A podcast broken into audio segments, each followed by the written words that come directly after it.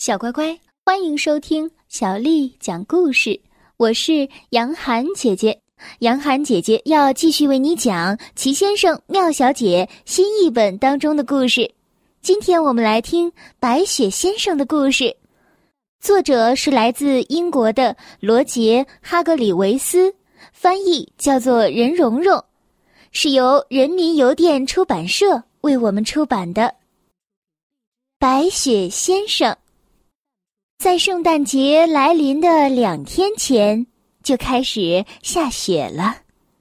雪下呀下呀，下了整整一晚上，铺天盖地的雪花又大又白又软，把整个世界都覆盖了。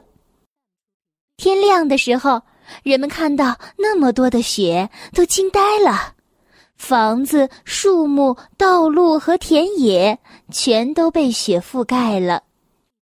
白雪就像是一块巨大的白毛毯，轻轻地盖住了一切。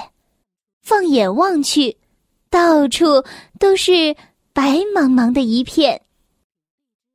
过了不久，太阳就出来了，孩子们也出来了。他们围着围巾，穿着羊毛大衣，戴着手套，穿着靴子，裹得严严实实的，这样就不会冻感冒了。孩子们看到那么多的雪，兴奋极了。这并不奇怪，因为他们从来没有见过这么大的雪。有些孩子坐上雪橇，顺着山坡往下滑。没有雪橇的孩子就互相扔雪球玩有一个小男孩竟然做了一个和他自己一样大的雪球，还有一些孩子堆起了雪人。转眼间，平安夜就来了。这天晚上，孩子们都早早的回家了，他们想早点上床睡觉。第二天早点起床，好早点儿看到圣诞老人给他们送来的礼物。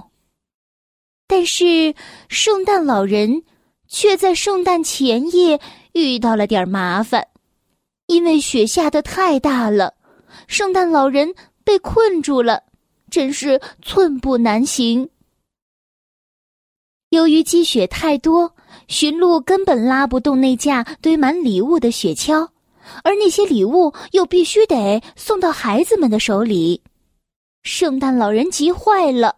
哦，天哪，这可怎么办呢？圣诞老人坐在他的玩具袋上苦思冥想，怎样才能在圣诞节早上，在孩子们醒来之前，把所有的礼物都送到呢？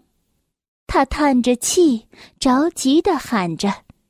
哦天哪，真是糟透了！在圣诞老人被困的地方，正巧有一个雪人，那是孩子们白天堆起来的。这让他想出了一个主意，一个好主意，一个非常好的主意。这确实是一个非常好的主意。他问雪人：“你愿意帮帮我吗？”当然，雪人没有回答，因为雪人不会说话，对吗？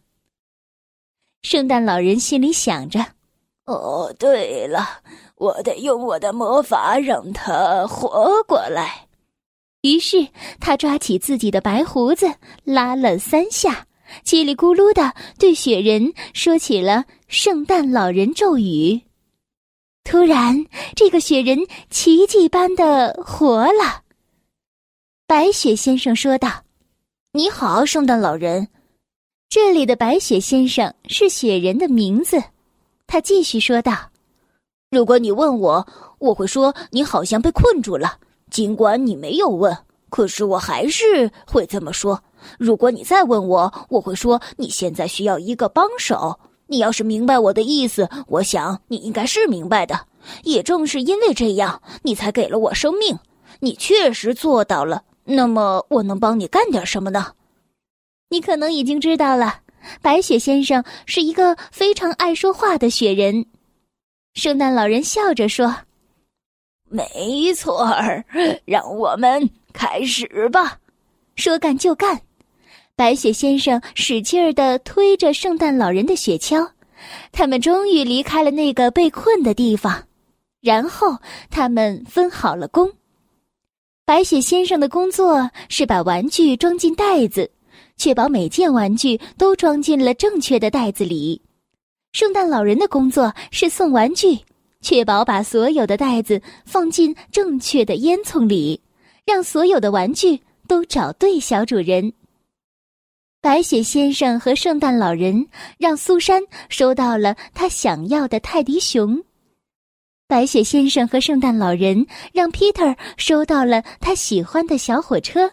白雪先生和圣诞老人让约翰收到了他梦寐以求的小猪存钱罐。白雪先生和圣诞老人还让小简收到了他在洗澡时爱玩的会吱吱叫的粉红色小象。一阵忙碌之后，他们突然发现，工作已经完成了。圣诞老人握着白雪先生的手说。非常感谢你帮我把所有要送给男孩子的玩具都送到了男孩子的身边。